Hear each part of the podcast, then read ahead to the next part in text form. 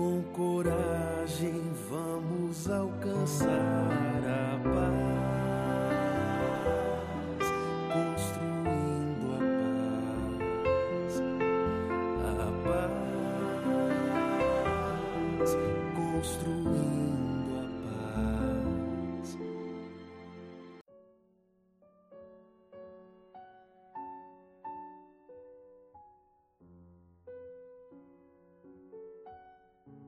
Olá, queridos amigos e amigas.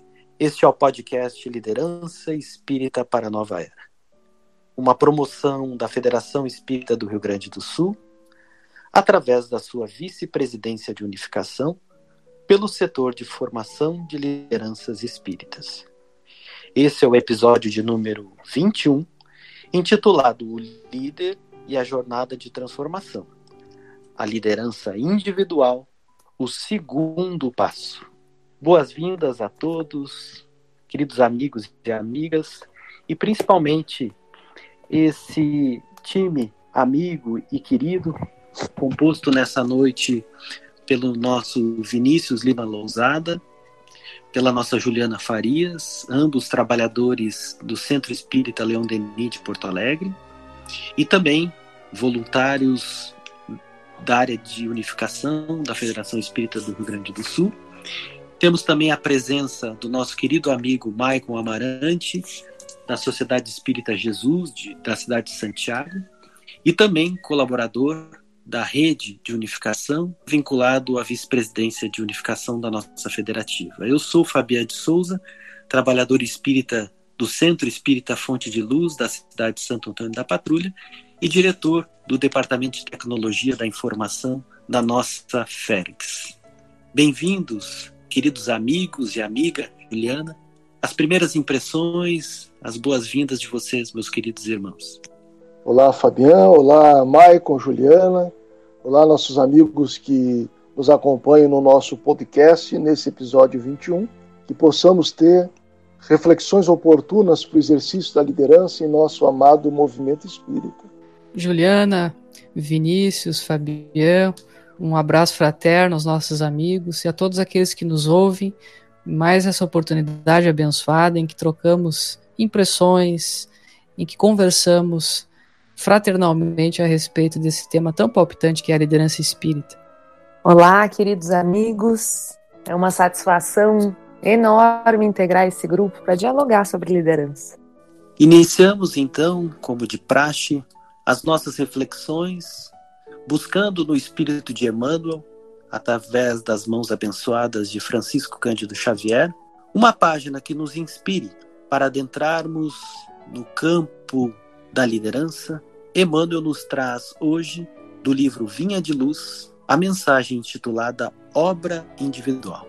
Essa é uma mensagem que Emmanuel certamente digitou ao Chico, pensando que nós gravaríamos esse podcast obra individual. Saiba que aquele que fizer converter do erro do seu caminho um pecador, salvará da morte uma alma e cobrirá uma multidão de pecados. Segundo Tiago, capítulo 5, versículo 20. Quando um homem comete uma ação má, os reflexos dela perduram por muito tempo na atmosfera espiritual em que ele vive. A criatura ignorante que a observa se faz pior os olhos menos benevolentes que a veem se tornam mais duros. O homem quase retificado que a identifica estaciona e desanima. O missionário do bem, que a surpreende, encontra mais dificuldades para socorrer os outros. Em derredor de um gesto descaridoso, congregam-se a indisciplina, o despeito, a revolta e a vingança associando-se em operações mentais malignas e destrutivas. Uma boa ação, contudo, edifica e ilumina sempre. A criatura ignorante que a observa aprende a elevar-se. Os olhos menos benevolentes que a veem recebem nova claridade para a vida íntima. O homem quase retificado que a identifica adquire mais fortaleza para restaurar-se. O missionário do bem que a surpreende, nela se exalta, em benefício do seu apostolado de luz. em torno da manifestação cristã, enlaçam-se a gratidão, a alegria, a esperança e o otimismo, organizando criações mentais, iluminativas e santificantes. Se desejas, portanto, propagar o espírito sublime do cristianismo, atende à obra individual com Jesus. Afasta os corações amados do campo escuro do erro, com teus atos, que constituem lições vivas do amor edificante. Recorda-te de que, pela conversão verdadeira e substancial de um só espírito ao infinito bem, escuras multidões de males poderão desaparecer para sempre.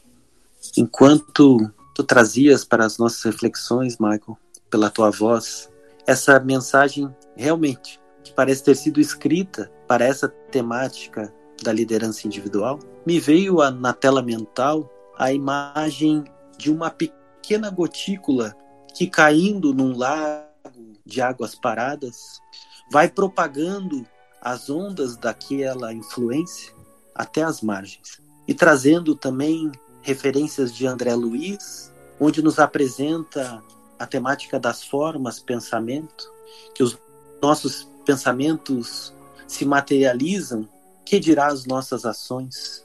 E a liderança, na, na divisão do texto de Emmanuel, nas duas partes, nos traz esse precioso ensinamento, me parece, de que a liderança, assim como a própria mediunidade, são ferramentas isentas de polaridade. E vai ser a forma que destinamos o uso desta ferramenta que vai dosar a sua polaridade para o negativo ou para o positivo. O que lhes parece essas primeiras impressões acerca desse ensinamento precioso de Emmanuel? Fabian, amigos, algo que me cativou muito quando tomamos conhecimento desse tema, começamos a estudar a, a temática da liderança no contexto espírita, uma das coisas que mais me chamou a atenção e que me cativou verdadeiramente, e ao mesmo tempo que me trouxe para a responsabilidade deste assunto, da minha conduta como espírita, é o próprio conceito que os autores nos apresentam e que nós não cansamos de repetir, é, em que, buscando inspiração em James Hunter, os autores vão nos dizer que liderança é a competência de influenciar pessoas para trabalharem entusiasticamente, visando a atingir objetivos comuns, inspirando confiança por meio da força do caráter e do amor.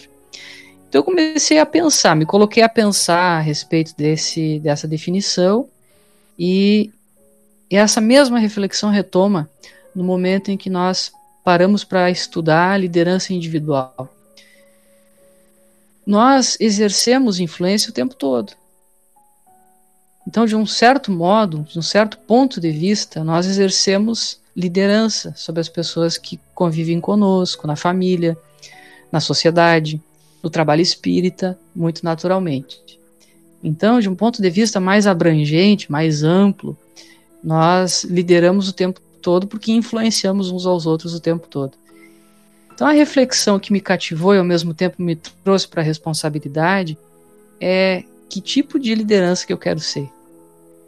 Porque às vezes a gente pensa assim, ah, esse tema de liderança é modismo, é alguma coisa que o pessoal eh, inventou para ter assunto. E quando nós paramos para pensar, mas para um pouco, e se, se eu simplesmente ignorar tudo isso e continuar fazendo as coisas do jeito que eu sempre fiz? Eu continuo do mesmo, da mesma forma liderando, eu continuo da mesma forma influenciando. E aí eu parei para pensar, bom, que tipo de influência eu quero ser?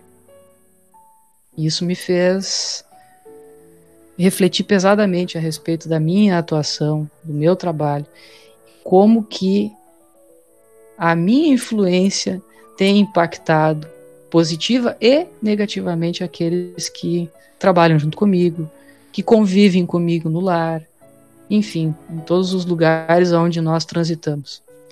É essa reflexão que tu trazes, Fabiana, essa analogia do lago, destas circunferências que vão se ampliando, é, muito a semelhança da nossa própria atuação como lideranças, faz a gente pensar que a escolha que nós temos para fazer é justamente essa: qual é o tipo de influência que nós queremos ser e até aonde essa influência pode ir. Se nós queremos que ela seja uma boa influência que possa ir mais longe, ou se nós queremos que ela seja uma influência que vá se apagando, ou uma influência negativa. Que tipo de influência você quer ser?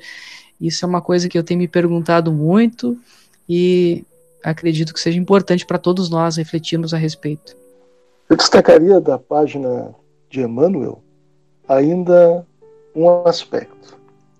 Dentro dessa perspectiva que o Michael nos traz da influência que queremos ser, o benfeitor vai propor em torno da manifestação cristã enlaçam-se a gratidão, a alegria, a esperança e o otimismo, organizando criações mentais iluminativas e santificantes. Quando nós estudamos a questão do pensamento, a gente aprende na doutrina espírita que ele é o potencial de criação do espírito imortal. Nós desenvolvemos a realidade espiritual nos fluidos que nos movemos a partir do modo com que pensamos e sentimos.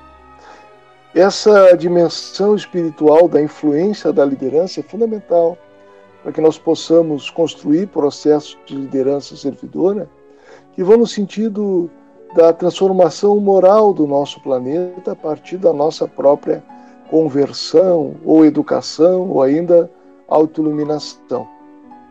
E quando nós estabelecemos uma rotina mental mergulhada no espírito da manifestação cristã, que é a gratidão, como lembra Emmanuel, alegria, esperança e otimismo, nós desenvolvemos uma psicosfera saudável que produz uma influência naturalmente também salutar e que ajuda aqueles que caminham conosco a encontrar saúde espiritual, equilíbrio para prosseguirem nas tarefas benfazejas a que se matricularam conosco. Do contrário, nós mesmos sabotamos as nossas equipes produzindo ambientes fluídicos insalubres, na medida em que exercitamos por equívoco a ingratidão, a tristeza, a desesperança ou o pessimismo. No episódio de número 20, intitulado O Líder e a Jornada de Transformação, a liderança pessoal, o primeiro passo, nós tínhamos sinalizado pelos autores da obra O Líder Espírita que a liderança pessoal resulta na perspectiva. É quando, pela escolha ou por se verificar um agente de liderança pessoal, que no dizer de Jesus nos sinalizava dá conta da tua própria administração. Portanto, essa liderança que começa no nosso campo íntimo resulta na perspectiva das potências de liderança. E agora, no segundo passo, no campo da liderança individual, os autores nos apresentam como resultado deste movimento de liderança a confiança. Quem se lidera no campo da liderança pessoal vai construindo uma habilidade para inspirar confiança e agregar pessoas dispostas ao trabalho do bem. Portanto, a confiança é o lastro onde se edificam as relações duradouras. É a força que encoraja as criaturas que se aproximam e se candidatam para os postos de trabalho, ensejando-lhes o reforço da vontade de realizarem as ações e executarem os planos que lhes serão propostos. Lembrando Jesus, Emmanuel leciona em Palavras de Vida Eterna que todos os seus companheiros de ministério, restaurados na confiança, testemunharam a boa nova, atravessando dificuldade e luta, martírio e flagelação. Queridos amigos, o que nós poderíamos trazer em torno dessa força motriz chamada confiança? Amigos, então, Maicon retomou, agora a Fabiana também retomou o conceito de liderança, né, trazido pelos amigos na obra O Líder Espírita. Nós temos a ênfase na palavra competência de influenciar pessoas. Justamente porque competência uh, traz uma ideia mais ampla que se se, se refere ao conhecimento, a habilidade e a atitude que formam o contexto de, de liderança. Portanto, como, como desenvolver essa competência? Uma competência, ela pode e ela deve ser desenvolvida. Pensando nisso, amigos, então como podemos desenvolver essa competência? Trazemos então uma pesquisadora chamada Brené Brown, ela é PhD e pesquisadora da Universidade de Houston, nos Estados Unidos.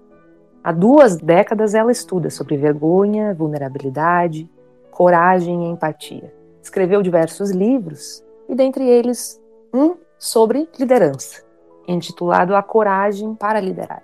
Nessa obra, essa pesquisadora, ela identificou sete comportamentos que compõem a anatomia da confiança.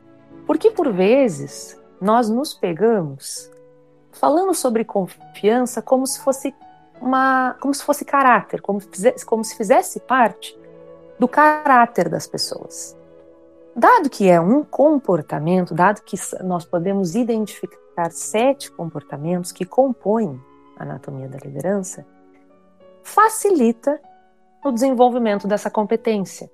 Portanto, vamos dar uma olhada nessas, nessas, nessa lista de comportamentos sugeridos pela pesquisadora Brené Brown.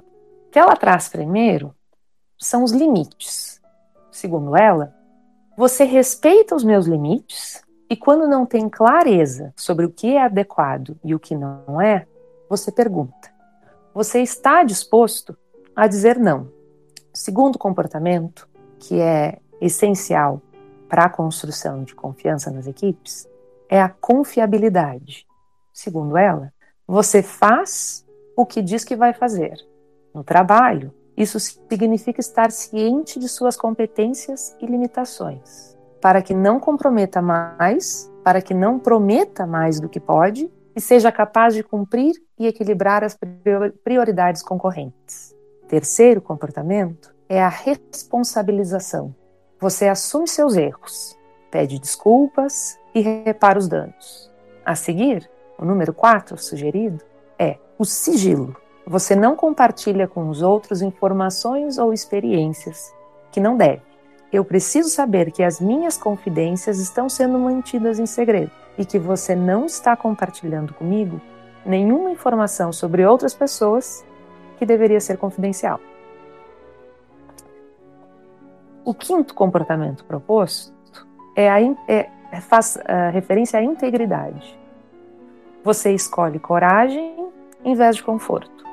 Escolhe o que é certo em vez do que é divertido, rápido ou fácil.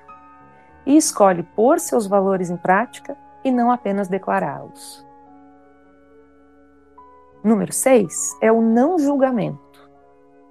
Posso pedir aquilo de que preciso e você pode pedir aquilo de que precisa. Podemos falar sobre como nos sentimos sem julgamentos. Podemos pedir ajuda um ao outro sem julgamentos. E por fim, ela propõe a generosidade. Você dá a interpretação mais generosa possível às intenções, palavras e ações dos outros.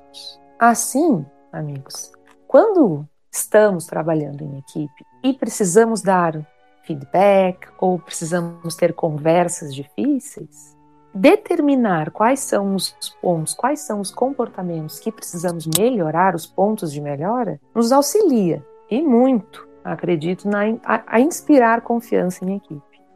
Que riqueza é essa contribuição que tu trazes, Juliana, da Brené Brown. É um material que merece a nossa atenção, porque a gente tem aspectos que compõem a construção do processo de confiança. A confiança não é algo dado, é construída. Isso é muito importante para que a gente possa estabelecer relacionamentos duradouros, seguros, que atendam às necessidades das tarefas e dos objetivos em comum que nós abraçamos. Acho que a gente pode, inclusive, tentar trazer esses aspectos agora um pouco para a nossa prática no trabalho com as equipes. Muito rica essa contribuição. Verdade, riquíssima, né? Fiquei imaginando que nesses diálogos difíceis, né, Ju, nós podemos utilizar esses valores, esses critérios que tu trouxeste aqui como um checklist para a gente imaginando assim é, o que eu gostaria de falar, como eu vou falar e o quanto isso se encaixa nesses limites, na confiabilidade, no sigilo, na integridade, enfim. Eu queria destacar, retomando assim um pouquinho da reflexão que o Fabian fez há pouco, só para reforçar. Isso é algo que ele já disse, mas acho importante a gente reforçar. Então, nós estamos na proposta que os autores nos trazem, no líder espírita, falando da liderança individual e já passamos, como Fabiana bem lembrou, no episódio anterior, pela liderança pessoal, em que falamos de autoconhecimento, de autonomia, de liderar-se, enfim, foi um, um, podcast muito rico. Fica inclusive aqui a sugestão aos companheiros que ainda não escutaram, ou mesmo aqueles que escutaram, que escutem novamente. E aí, trazendo a analogia do Fabian, é, da pedra jogada no lago, em que nós temos os, os círculos concêntricos, Fabian, como é mais poético, né, ele imaginou essa metáfora bela. A minha metáfora era um pouquinho mais acanhada, era a metáfora do líder cebola. Alguém podia interpretar isso como aquele líder que se a gente mexe, a gente chora, né? Então acho que a metáfora do Fabian é mais adequada é, a, a, nossa liderança ela vai se construindo em camadas. Então, pode ser que alguém desavisado vá pensar assim: bom, eu passei pela liderança pessoal, agora eu chego na liderança individual. Na verdade, a gente não passa por ela, a gente continua nela o tempo todo, porque nós continuamos construindo o autoconhecimento. Nós chegamos na liderança individual, mas sem desconsiderar que a liderança pessoal, o liderar-se, o aprender, enfim, conhecer-se é algo que vai permanecer conosco até que a gente se torne espírito puro, né? Isso é, é um processo em construção. Então, esse é o, o resgate que eu queria fazer, só para a gente se situar nesse ponto da liderança individual, trazendo todos esses valores que a, que a Ju compartilhou conosco, para lembrar algo também que os nossos autores do líder espírita trazem, que eu acho fundamental, e que nós vamos identificando na nossa tarefa como liderados, ou mesmo como lideranças, de que essa confiança, que não é uma coisa assim fácil de se estabelecer, porque exige um esforço muito grande da nossa parte, especialmente na liderança pessoal, do autoconhecimento, de identificar onde que eu estou falhando. Porque às vezes a gente faz algumas coisas no trato com o outro que para nós são tão naturais, tão normais, porque sempre foi assim, porque sempre fizemos desse jeito, que a gente nem se dá conta o quão equivocado isso é. Então, por isso ter esses valores em tela para a gente lembrar, olha, isso não é legal de fazer. O ideal é que se fizesse desse jeito. Ter essa reflexão, que é algo que eu preciso estimular em mim mesmo, é, é importante para a gente não perder de vista que muitas vezes a nossa prática está equivocada, que nós nos acostumamos com ela. Não é porque nós nos acostumamos e repetimos que ela se tornou uma boa prática. E aí nós vamos conquistando essa confiança. Se não me falha a memória, o Vini falava, né, dessa confiança que ela é conquistada.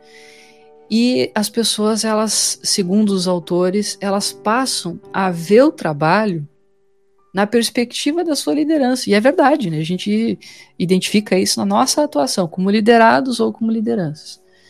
Então, é, trazendo é, para os nossos grupos de estudo na Casa Espírita, Muitos companheiros conhecem a casa espírita através do seu grupo de estudo, é onde eles têm um contato mais íntimo com o trabalho da casa.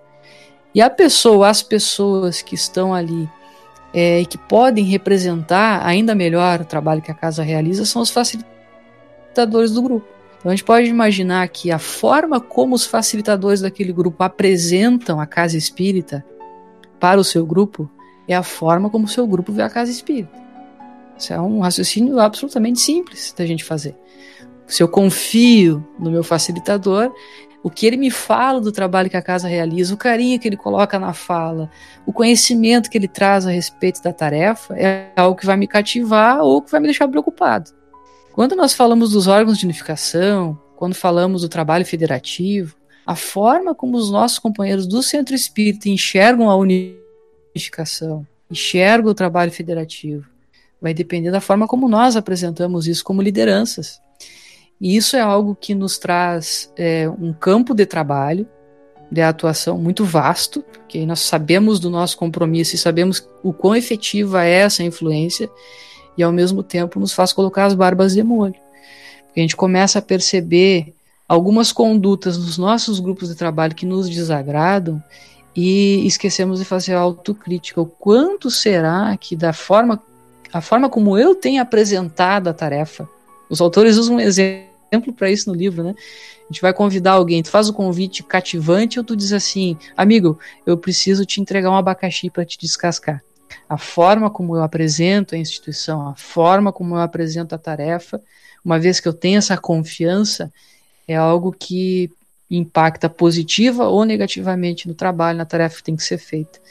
Então, é, é uma reflexão importante da gente fazer, para a gente balizar até que ponto a, a, minha atuação tem sido, tem sido bem fazeja ou negativa, mas eu acredito que desses pontos que a Ju trouxe, merece a gente fazer uma pausa no podcast, retomar a fala dela e olhar para dentro de si e, e pontuar aonde será que, para atingir essa confiança, já que ela pode trazer resultados fantásticos para o trabalho em equipe, aonde será que eu estou deixando a desejar?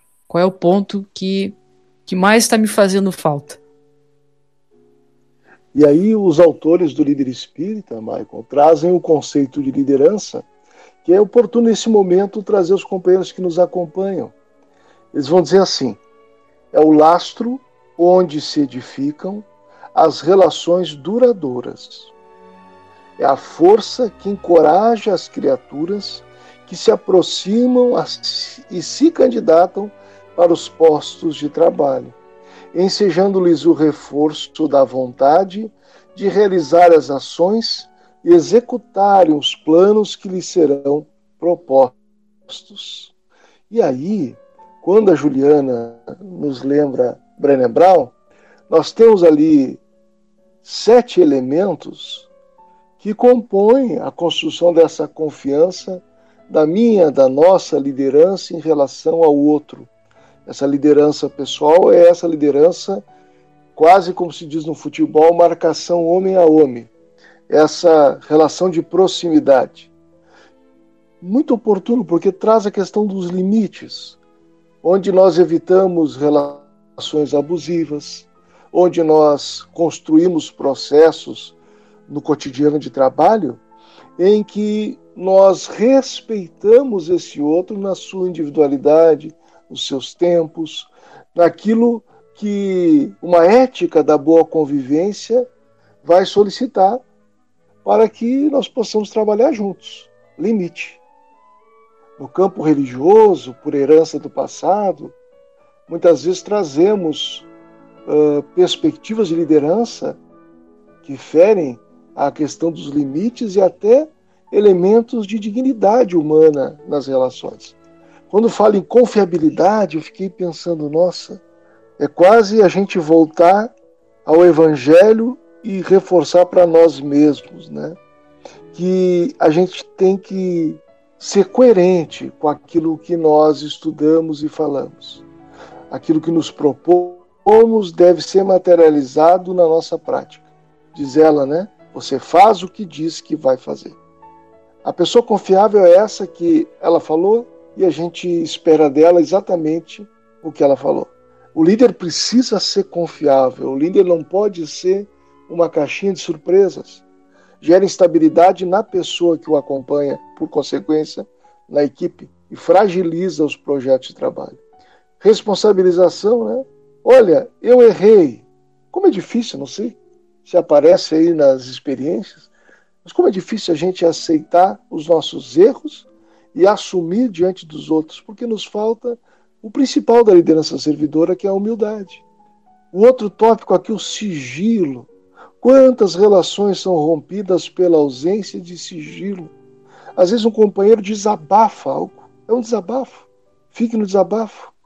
Eu não tenho que trazer isso para outros níveis de conversa.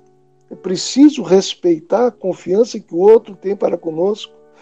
E aí o tópico que eu considero principal é a integridade, ou seja, ter compromisso com a verdade, com a causa, com Deus, com o bem comum. Não julgamento, pressuposto cristão, que a gente tem que integrar na nossa vida, e generosidade, que não é outra coisa que não a caridade. Eu queria que a gente pudesse trabalhar um pouquinho isso, considerando a importância desses tópicos como algo que abrilhanta a reflexão sobre confiança. Amigos, eu escutava o Vinícius referenciando esses modelos obsoletos do passado acerca da liderança. O Michael também utilizou uma palavra como resultante da confiança, como sendo a conquista da confiança. E eu penso que os autores da obra O Líder Espírita reforçam a importância de uma mudança na perspectiva de que em uma liderança cristã ou espírita cristã, a confiança tem no, no seu nascedouro uma outra palavra diferente da palavra conquista. E essa nova terminologia que resulta, que vai desaguar na confiança, é a palavra cativar. Cativar. A confiança, da forma como nos propõem os autores da obra O Líder Espírita, é uma decorrência normal de uma perspectiva cativante. E acerca dessa palavra cativante, cativar, me veio à mente a obra O Pequeno Príncipe, de Saint-Exupéry, e o seu diálogo com a raposa. Não sei se os amigos recordam, mas o príncipezinho, no primeiro contato com a raposa, propõe que os, ambos pudessem brincar. E a raposa eh, diz a ele: Mas nós não podemos brincar, porque tu ainda não me cativou. E aí o príncipe começou a incitar a raposa acerca do que significava a palavra cativar. Em um determinado momento, a raposa diz que cativar é criar laços. Criar laços. E ambos, com a vontade íntima de prosseguir naquele processo de criar laços, vão estabelecer um acordo íntimo. E enquanto a Juliana trazia os pontos né, sugeridos, os pontos comportamentais sugeridos pela autora, eu identifiquei muitos, muitas conexões, muitos links dessa desse desse diálogo do príncipe, do pequeno príncipe com a raposa. Porque olha como é que ela sugere que se dê essa construção. Ela diz assim, ó, é preciso ser paciente. Tu te sentarás primeiro um pouco longe de mim, assim na relva, e te olharei com um canto do olho e tu não dirás nada. Mas a cada dia sentarás um pouco mais perto. Olhem os limites aqui propostos pela Dana Brown, né? E também a questão da confiabilidade, desse mútuo conhecimento, respeitando os limites, né? Vai criando esse mecanismo de cativar.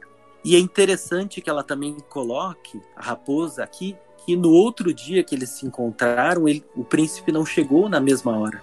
E ela diz o seguinte: teria sido melhor se voltasses à mesma hora, se tu vens, por exemplo, às quatro da tarde, desde as três eu começarei a ser feliz. Quanto mais a hora for chegando, mais eu me sentirei feliz. Às quatro horas, então, estarei inquieta e agitada. Descobrirei o preço da felicidade.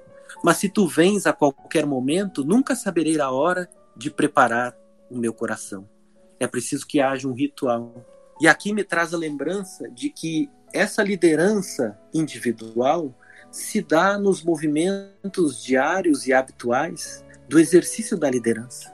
Não se constrói uma base sólida de liderança do dia para a noite. É preciso tempo, é preciso regularidade, é preciso construção para que essa confiabilidade se dê e, por fim, desague no processo de cativar.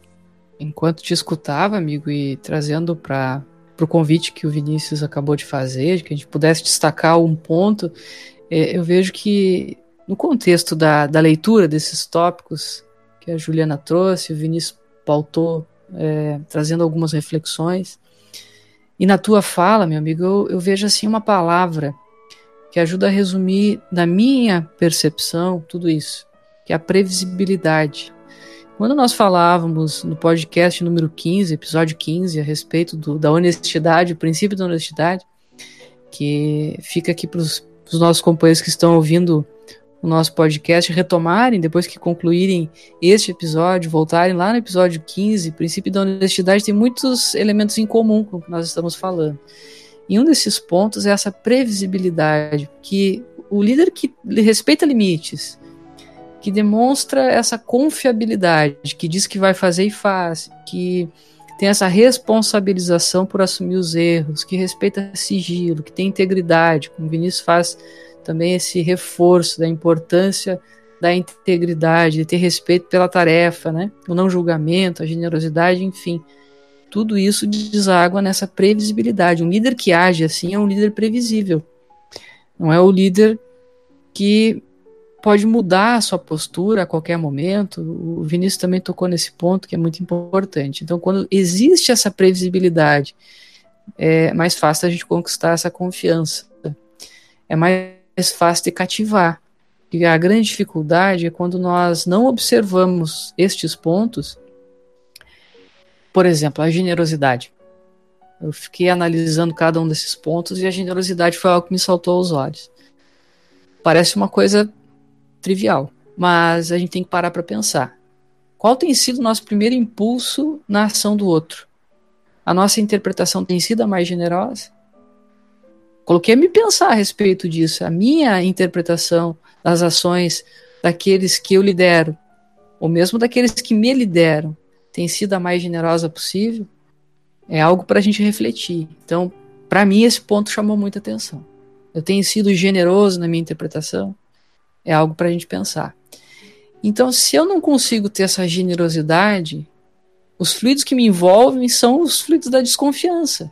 Quando eu sento para conversar com alguém e minha escuta não é generosa, como é que eu posso esperar que o outro tenha generosidade comigo? Então, é, isso é, é profundo, é algo que toca muito no coração. Então, cada um desses pontos tem a sua importância. Eu destaquei da generosidade porque foi algo que me chamou muito a atenção, mas todos eles têm a sua importância, a sua relevância. Então, eu destaco mais uma vez: parar o podcast, voltar na leitura da Ju e olhar atentamente como tem sido a minha atuação enquanto liderança eu tenho respeitado esses valores, eu tenho observado esses valores no trato com os liderados ou com as minhas lideranças, como tem sido a minha ação? Tem sido uma ação evangelizada de alguém que está procurando se melhorar e cativar os companheiros para que trabalhem entusiasticamente pelo bem comum? São reflexões que nós precisamos fazer. Se nós observarmos pelo menos esses aspectos, nós já temos aqui uma pauta do homem de bem, já temos uma pauta para uma liderança do mundo de regeneração, algo fantástico. Então, meu, meu destaque é esse, meus amigos, é o ponto da generosidade, é algo que me chama muita atenção e que eu divido com vocês como algo que, vai me fazer pensar bastante. Eu estava pensando aqui enquanto te ouvia que quando a gente vai observar, por exemplo, a integridade, no seu significado, ela vem do latim, integritate, significa qualidade de alguém ou algo a ser íntegre, de conduta reta, pessoa de honra, ética. E aí eu estou em mãos com o nosso o Espiritismo em sua expressão mais simples, editado pela Federação Espírita Brasileira, e outros opúsculos, que traz, né, agrega ao livro original de Allan Kardec outros textos. E só para ilustrar a reflexão, rapidamente há uma carta de Gabriel de, de Alexandre Delane, o pai de Gabriel Delane, amigo de Allan Kardec, aos irmãos que organizavam, conduziam o movimento espírita à época, quando se vai uh, inaugurar o monumento em homenagem a Allan Kardec no cemitério Père Lachaise. E ele faz referências as qualidades morais de Kardec, lamentando a impossibilidade de estar presente, mas o que ele destaca, e aí convido o leitor em algum momento olhar esse material, está no capítulo Discursos pronunciados pelo aniversário de morte de Allan Kardec. Nós vamos ver Alexandre Delane reconhecendo nas suas viagens a trabalho, quando entrava em contato no momento possível com espíritas de outras cidades e regiões, a estima que Allan Kardec era objeto. E o quanto essas pessoas expressavam gratidão pelo devotamento pelo trabalho de Kardec, que avaliaram a, a natureza moral do mestre, a sua liderança, à distância. Mas aí ele vai dizer o seguinte: que apesar dessas pessoas poderem observar o caráter de Kardec, não estavam ali presentes nas relações cotidianas. E aí ele acreditava que, como ele testemunhou muitas das boas ações, né, a prova real é a conduta, ele tinha condições de destacar, como destaca nessa carta, atitudes de valor de Allan Kardec, orientando pessoas sofredoras, amparando-as inclusive materialmente, procurando desviar a atenção do benefício que realizava, mas agindo dentro da proposta espírita cristã, né, onde Allan Kardec mesmo coloca como referência maior a caridade como recurso de iluminação. Então fica um convite também, em algum momento, quem nos ouve, visitar essa página de Alexandre Delane e para nós outros aqui, para não deixarmos de perceber a referência de Allan Kardec como íntegro líder espírita. É, Vini, meu amigo, um, um, texto que me chama muita atenção quando fala das qualidades de Kardec como liderança, para aproveitar aqui as referências para os nossos companheiros que vão buscar no texto em que tu trouxeste inspiração para a sua liderança, para o seu trabalho, eu destacaria também o texto Minha Missão, de 12 de junho de 1856, um texto que está em Obras Póstumas, quando o Espírito é Verdade vai falar sobre a missão de Kardec e o que se exige de qualidade moral para esse trabalho. Ele vai falar que não basta a inteligência, da importância da humildade, da modéstia, do desinteresse, da coragem, da perseverança. E a gente vai vendo como o quanto essas virtudes, o quanto essas qualidades vão se encaixando nesses contextos, como da pesquisadora Brené Brown, como outros contextos em que a gente vai percebendo que a qualidade moral conforme nos ensina a doutrina espírita, é a qualidade que nos credencia para as tarefas que nós realizamos. Então, é evidente que é importante aprender, que é importante o aspecto intelectual, ninguém está dizendo o contrário. Mas não basta, segundo nos dias o Espírito é Verdade, importante também é agradar a Deus com a humildade, modéstia, desinteresse e por aí vai. Então é mais um destaque, mais uma leitura que vale muito, muito a pena a gente refletir.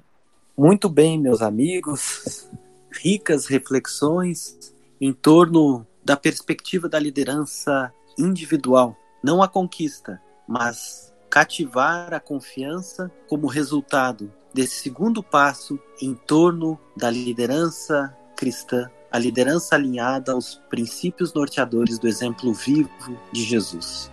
Queridos amigos, as considerações finais e últimas reflexões em torno do tema. Amigos, então, retomando as falas que tivemos hoje, a fala sobre o Pequeno Príncipe, a construção de confiança, gostaria de trazer, por fim, uma metáfora que a Brené também utiliza no seu livro, Coragem para Liderar, que é a comparação da confiança com um pote de bolinhas de gude. Sabe aquelas bolinhas que a gente brincava pequeno? Então ela diz assim que um, a gente pode imaginar a confiança como esse, esse potinho, um potinho de bolinhas. Quando conhecemos as pessoas, esse potinho começa vazio. E a cada demonstração de confiança, de afeto, de proximidade, uma bolinha de gude é colocada nesse potinho. A, por sua vez, a cada demonstração, a cada experiência negativa, uma bolinha é retirada. Isso, confiança, ela é lenta, ela, ela merece a nossa atenção e ela não é apressada. Devagar, nos, nas, nos pequenos atos, nos pequenos gestos, nos, nos comportamentos do dia a dia, é que a gente vai inspirando e cativando para que tenhamos verdadeiramente uma liderança servidora. Bom, meus amigos, encaminhando então para as nossas reflexões finais, essa liderança individual, essa confiança é algo em construção. É algo que nós precisamos priorizar na nossa pauta de valores. Do contrário, nós não teremos equipes. Do contrário, nós não exerceremos liderança. Ficaremos isolados, nos sentiremos sozinhos. Então, eu destacaria como uma consideração final aqui nesse instante, como os autores da obra do líder espírita, aquele texto do Evangelho em que Jesus encontra Pedro e Tiago na praia e diz: Vinde a mim e eu vos farei pescador de homens. A perspectiva dessa liderança, a confiança da sua fala, a sua psicosfera, aquele que é o líder que nos inspira, nos mostra que essa confiança, essa liderança individual passa muito pela forma como nós apresentamos a tarefa aos nossos companheiros. Passa muito pela forma como nós comunicamos o trabalho que nós estamos fazendo. E a nossa perspectiva e a forma como nós comunicamos muitas vezes tem sido de receios, de medos, de angústias, de aflições, e nós esquecemos de apresentar as coisas boas, as, as coisas bonitas que a tarefa tem nos proporcionado, que isso deve estar sempre na nossa pauta de diálogo, de conversação com os nossos companheiros, porque do contrário, nós estaremos apresentando o abacaxi. Bem, meus amigos, foi uma alegria ter participado de mais esse episódio, com muitas reflexões para o nosso dia a dia no exercício da liderança para com os outros e conosco mesmo.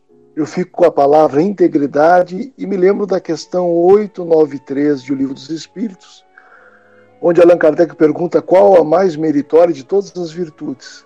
E ali eu destacaria uma frase: Há virtude sempre que há resistência voluntária ao arrastamento dos maus pendores. Acho que aí nós temos um recurso para a integridade no exercício da liderança. Muito obrigado.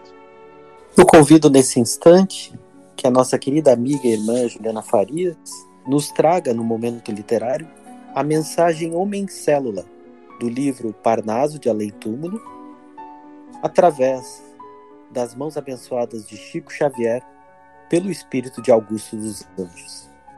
Homem, célula ainda escravizada nos turbilhões das lutas cognitivas, egressa do arsenal, do arsenal de forças vivas que chamamos estática do nada sob transformações consecutivas, vem dessa origem indeterminada, onde se oculta a luz indecifrada dos princípios das luzes coletivas.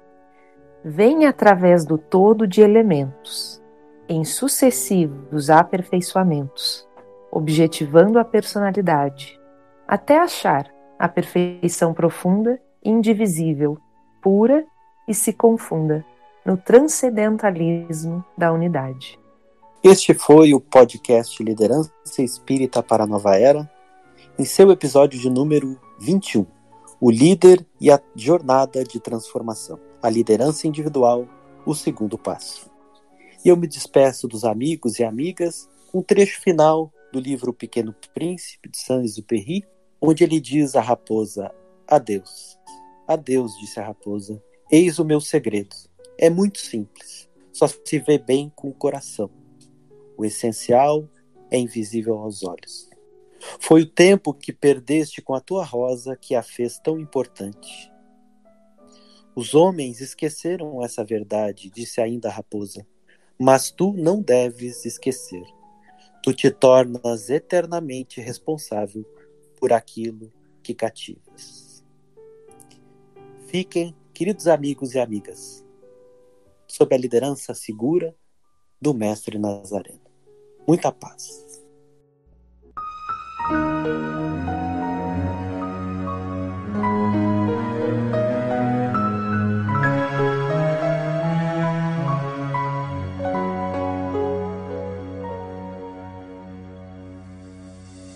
Uma palavra tão linda, já quase esquecida, me fez recordar contendo sete letrinhas e todas juntinhas se lê cativar. Cativar é amar, é também carregar um pouquinho da dor que alguém tem que levar. Cativou, disse alguém, laços fortes criou responsável tu és pelo que cativou. Num deserto tão só, entre homens de bem, Vou tentar cativar, viver perto de alguém. Vou tentar cativar,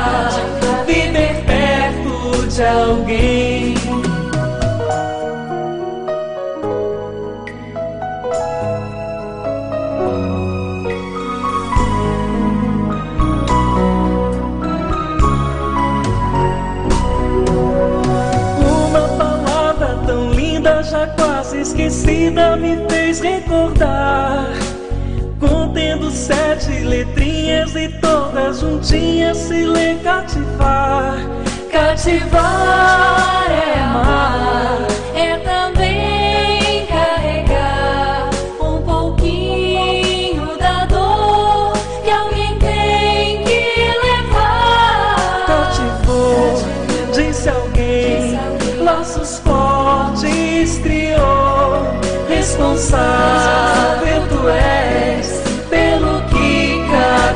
for